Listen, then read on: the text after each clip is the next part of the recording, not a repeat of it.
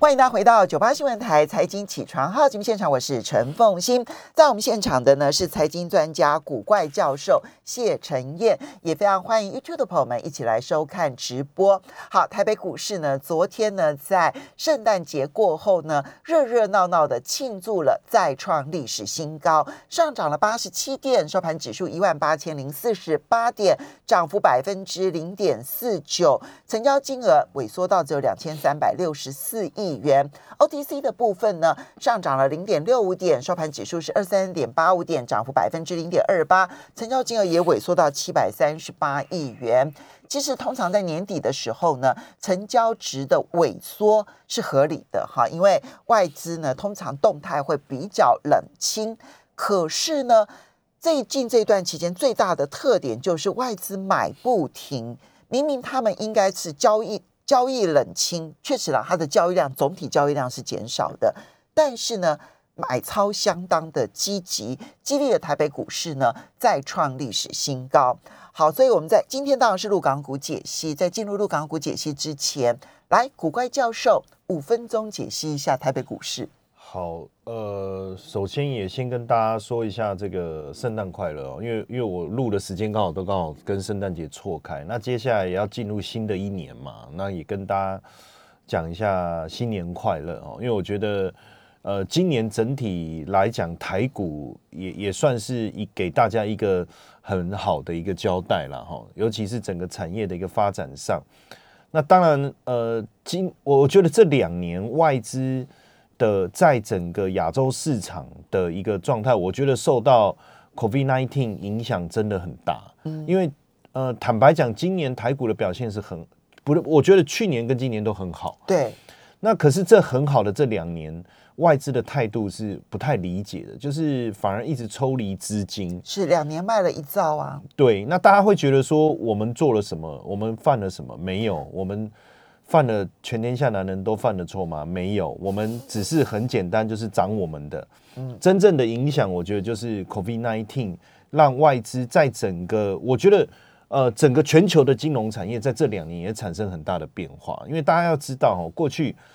投资台湾的一个资金的一个总总控盘的呃呃总总部啦，应该是说决策中心啊，对，就是在香港。可是从反送中以后，我其实我我整个观察，其实就是从反送中之后开始，因为整个总部的调整、人事的调整，其实他们已经开始在减码台股，可是跟这些都没有关系，可能减码亚洲吧。对，我觉得就其实其实并不是说对于政局的问题，而是说我我在做人事的调整，我在做总部的移动跟异动，那自然而然我会去调整。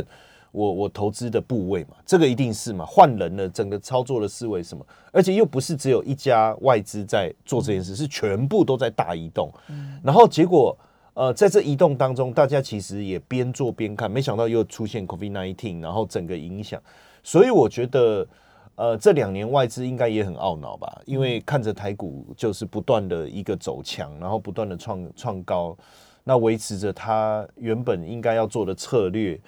的思维会看着股市一直涨，我我相信也很懊恼。当然，现阶段走到这个位置啊，台股也到也到了一万八了。那到底呃外资必须要怎么做？我到底要不要回来买？实际上，我觉得进入了二零二二年哦，呃，外资势必必须要呃认真的去思考一件事，是不是要赶快再重新对台股有比较深。度的一个布局，所以你觉得这段期间它的买超连续性的买超，有在预告着明年二零二二年不但不卖，相反的可能要重新买回来吗？对，因为基本上对外资来讲，一万八还是两万不是问题啊。就是说，反正我看的是，就好比说你你说道琼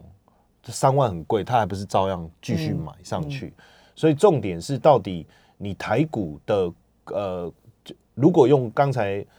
凤英姐讲巴菲特的话，其实对对他来讲，要不要买台股，那就是你的价值跟你的价格之间的问题，而不是一个绝绝对点数高低的问题了。那当然，以目前来看，台股诸多的，我觉得这一天，比如说我们在看联发科，那因为我就去查了一下，哎，外资对联发科的看法，从十月以来就一直维持一千二，嗯，甚至有外资喊到一千五。那到了十二月，它也没有调降。嗯，那其实国外资是这样，我我我觉得你有那个你符合那个价位，那如果一直没买，一直没买，最后一天他一定会来买。嗯，就是巴菲特讲，该来的那天还是会来哈，该发生的事总是会发生。其实，在外资的整个操作上是这样，所以当我们看到资金回来买联发科，就代表说，哦，这个这个这件事是对的，所以他也要直到，要要升到我们现在权重第二大。嗯，那基本上来讲，当然，你如果今年呃，我先适应一下，二零二二年就是今年，好，因为在下个礼拜就是今年，哈，我先适应一下。呃，重心会在哪里？哈，其实不，我觉得，呃，会不会就是在。几个主要的领导的巨头身上，哦，包含台积电，嗯，哦，台积电，呃，刚才我们提到就是做二纳米、一纳米这件事情，也是告诉你，我就是要把我的重心放在台湾，哦，当然有一些，比如说比较呃成熟的呃二十八纳米啊、十六纳米这些，我在国外可以我应付你们，然后做一些比较你们急缺的一些呃后段成熟制成的东西。但那另外一个联发科，毕竟在整个 IC 设计，它的晶片的一个推展的速度跟进度其实非常快。大家也别忽略另外一个，就是红海。嗯，哦，红海现在非常的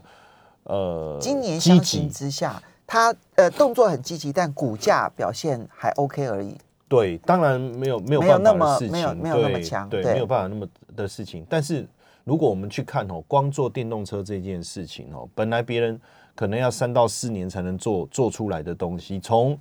从我说要做我或进入研发到我有一个这个模型，这个这个车子可以发表，还不是不是量产了哈，这个时间可能要三年的时间，它一年就搞定了。嗯，所以后面我我我觉得后发有没有可能先至，或者说它有没有很大的爆发力，能够让我们去看到，也会影响到这个。二零二二年台股的一个表现，如果说，因为因为毕竟红海现在占权重是第三呢，嗯，所以如果红海，而且如果红海能够上来，跟红海上来跟联发科稍微不一样的地方在哪里？就是联发科上来，大家就觉得哦，它它好像它会有一种带动的效应，没有错。可是实际上是大家觉得，如果 IC 设计会涨，应该都会涨，是这个概念。可如果红海真的上来，那不一样哎，是龟瓜霸涨整个。就好像蚂蚱整个这样提起来的，所以我这样子总结来讲，陈燕，你基本上对于二零二二年看好，对对，然后呢，认为外资回来的几率很高，对。那既然是如此，龙头股是 OK 的，是 OK 的，是。而龙头股当中呢，包括了不管是台积电、联发科，还有相对股价现在落后的红海，对，还有其相关的一坨拉股。你都看好？对，基本上如果资金回来，应该会带来这个效应啊。不不过有时间之后有时间再跟大家好好的聊一下，就是因为五分钟也到了嘛，就是说季节性我们还是会有一个分配性啊，并不是说哦全年就一路这样子。对对，我先补充一下，但是因为也其他来宾在台股的时间应该也会说明。好，接下来我们就来看陆港股的部分了。那陆港股的情况，今年以来。就陆股纯上证指数来讲的话，还好，它其实大概呢，距离今年的高点呢不远，这样子啊。那以今年我看一下哈，哎，对，它大概就是接近今年的高点的附近，对不对？今年高点呢，它大概就是在三万呃三千六左右，哈，三千七三千七百点啊左右。那么，呃，昨天呢，它的收盘呢是三六一三，好，所以其实距离并不远。但是港股是非常非常非常的，大概今年最糟的市场了。对，没错。其实我们盘点哦，就是说今年整年度的一个状况哦，就是我觉得巴菲特讲那句话真的很好哎，就是说其实有时候也不用急啊，如果有一天会发生，我们就等一下嘛。好，这个有时候投资我们就鼓励这样自己哈，因为巴菲特也是等到了。所以你没有看坏港股？我我们从整个结构来看啊，因为今年确实你看。呃，我就讲说，到到呃昨天晚上为止了哈，因为你看费半今年是涨了四十四帕，哦，这个就是不同的区域的一个状况哦。那毕竟在整体的呃产业的一个政策上，还有整个金融制度的一个建架构上，确实有它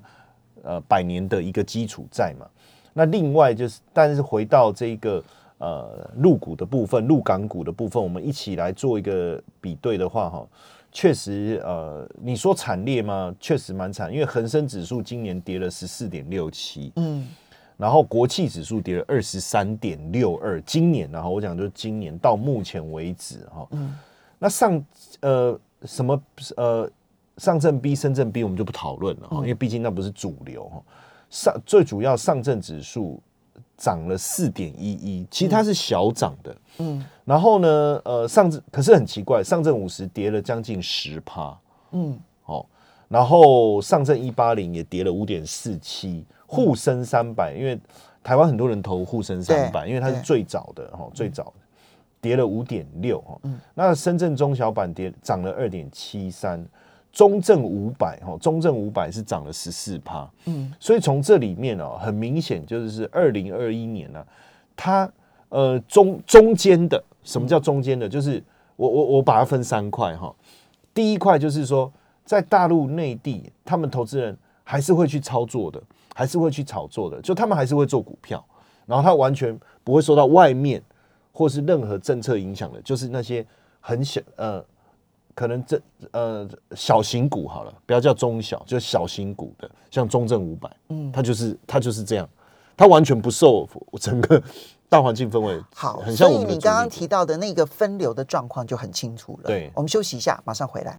欢迎大家回到九八新闻台财经起床号节目现场，我是陈凤欣，在我们现场的是财经专家古怪教授谢晨燕，也非常欢迎 YouTube 的朋友们一起来收看直播。好，今年呢，其实全世界强强棍，尤其是美国跟台湾了哈。那我们感受到最明显的就是美股不断的创新高，台股也创新高，可是诶，陆港股不是哦。那么，嗯，当然刚刚陈燕提到了，如果我们把几个分区这样，比如说。港股恒生指数，然后国企股指数，然后再把这个上证五十，然后这个呃一百八，好，这个沪深一百八一八零，然后呢沪深三百，对，然后中证五百，啊，你全部通通这样看一遍下来之后，你会发现它越是中型的，对，尤其中证五百，其实涨幅还蛮多的，对。可是问题是，那是在中国大陆内部可以做啊，你从外面的角度来看，外面的人投资。入股，它就是透过香港啊，对，透过国企啊，国企，然后透过嗯这个呃 A 五十啊的 ETF，然后这些 ETF，那这些其实今年表现就真的都很不好啊。对，那怎么看二零二二年？所以基本上我觉得进入二零二二哈，它它基本上呃，我我觉得三个角度来去思考哈。第一个就是说。呃，跟世界脱离的中证五百，它还是会跟世界脱离啦，就是说它还是做它的，所以我觉得那个部分其实不是我们需要特别去在意的。但也告诉我们一件事情，就是说，呃，我们觉得他很很辛苦，可是他们自己过得很快乐。那另外一个就是说，我觉得在中间又分成两个，什么叫中间？就是呃，其实一直很稳定的。坦白讲哈。呃，上证五十整个族群，不论是呃 A 五十也好，一八零好，它其实是很稳定的，相当的稳定。最主要也是因为，毕竟第一个，它不是二零二一年政策监管的一个重心，嗯，然后呢，整个呃公司的规模也够大，它也不太会受到中美之间呃政策制裁的一个影响哦，所以这个部分呢，它其实也是相对稳定的。那在二零二二年，我觉得态态势应该还是这样子。哦，那另外一个当然就是这个港股的部分，尤其是国企。那毕竟国企过去是发展的速度很快，那尤其是我们不论讲电商也好哈，呃，这个尤其是电商的部分哦，受到啊包括游戏啦、网络购物啦这些，在二零二二年受到政策性打压非常大的一个影响，而且是中美联手打压。对。那其实我觉得有时候在操作上哈，当然你要去，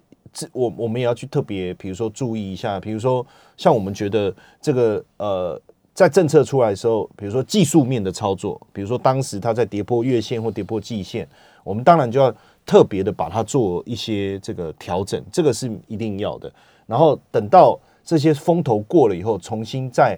呃去承接。那现阶段当然对我来讲，我会觉得说。有一个机会在，为什么呢？因为呃，稳定的东西当然就看个性。比如说，你寻求稳定，那当然我还是会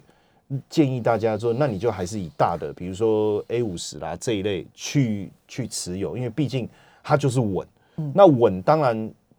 就没有太多的惊喜哦。就其实我觉得跟好像宾士车一样，就是很稳。那我我问所有开宾士车的朋友，他说就是稳。我说那有什么惊喜？OK，哦哦好，好，对不起，时间太，我们要讲重点。好，但他知道我又扯废话，越越扯越多了。好，那你还不快进重点？那我的重点是什么？其实二零二二年对我来讲是一个惊喜跟冒险的一年。嗯，那当然我想要惊喜要冒险，我还是要抓到重点嘛。我要知道整个重点产业的发展。我最近做了一件事情，因为我一直认为电动车产业的发展是未来的重心。我把所呃大部分的在中国。呃，有挂有有在呃这个品牌非常知名的小鹏汽车啦、理想啦、比亚迪啦、吉利汽车啦、长城汽车，我做了一番的研究，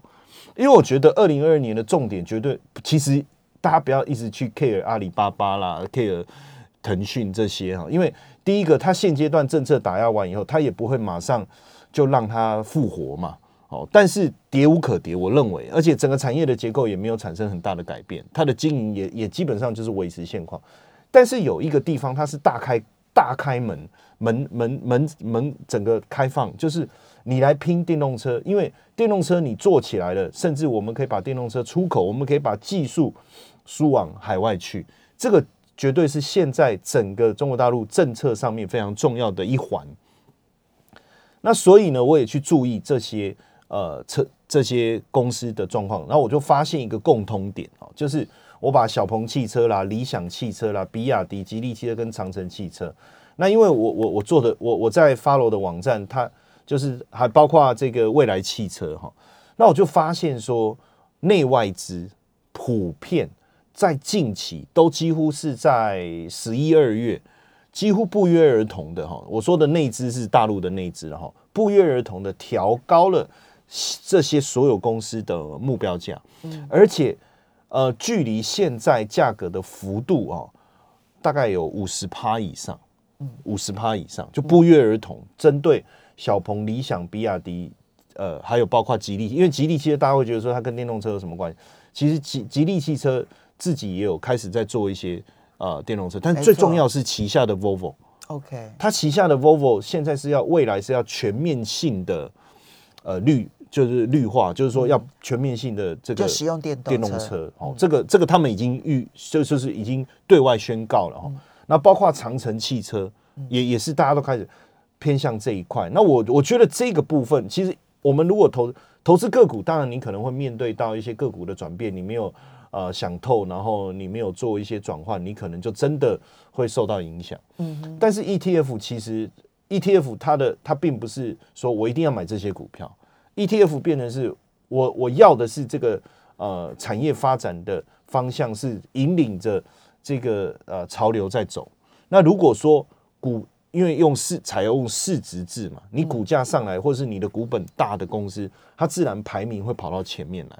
那如果大家股本都没动，那就是股价说话。那市值上来了，自然而然它就跑到前面来了。所以你觉得电动车未来在？几个大的这一个 ETF 的占比一定会在增加，增加。那可是呃，如果是上证五十就不可能嘛，嗯，因为你你电动车再怎么大，你不可能变成不会比我不知道啦，也许这几年我不确定啊。你说呃这几年我确定啊，你再怎样也不会比银行更大嘛，对不对？好，所以这个我觉得就就不是这个概念。所以如果是上证五十的话，那我就求稳，可能电动车没有办法纳进来。对我求稳，当然短期之内看不到了。对降准的环境对银行股当然是稍微有些有利嘛，因为我能够动用的资金，我能够对可以贷款的资金变多了，那我的业务各方面会比较好。但就是说，如果像我的个性，有时候我想要去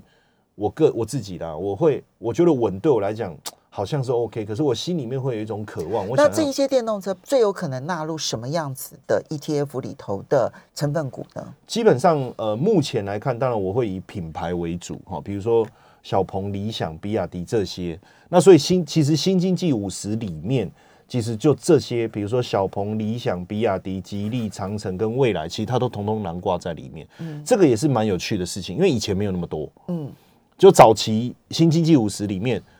所以这个部分你觉得它正在改变当中？对，改所以变当中它经济五十其实今年也不好，因为里面阿里巴巴、腾讯占比非受到的影常的重。响比较大。但是你觉得未来电动车的2022年占比会提高之后，它可能表现它目前已经陆陆续续进来了。好。我们要非常谢谢陈燕。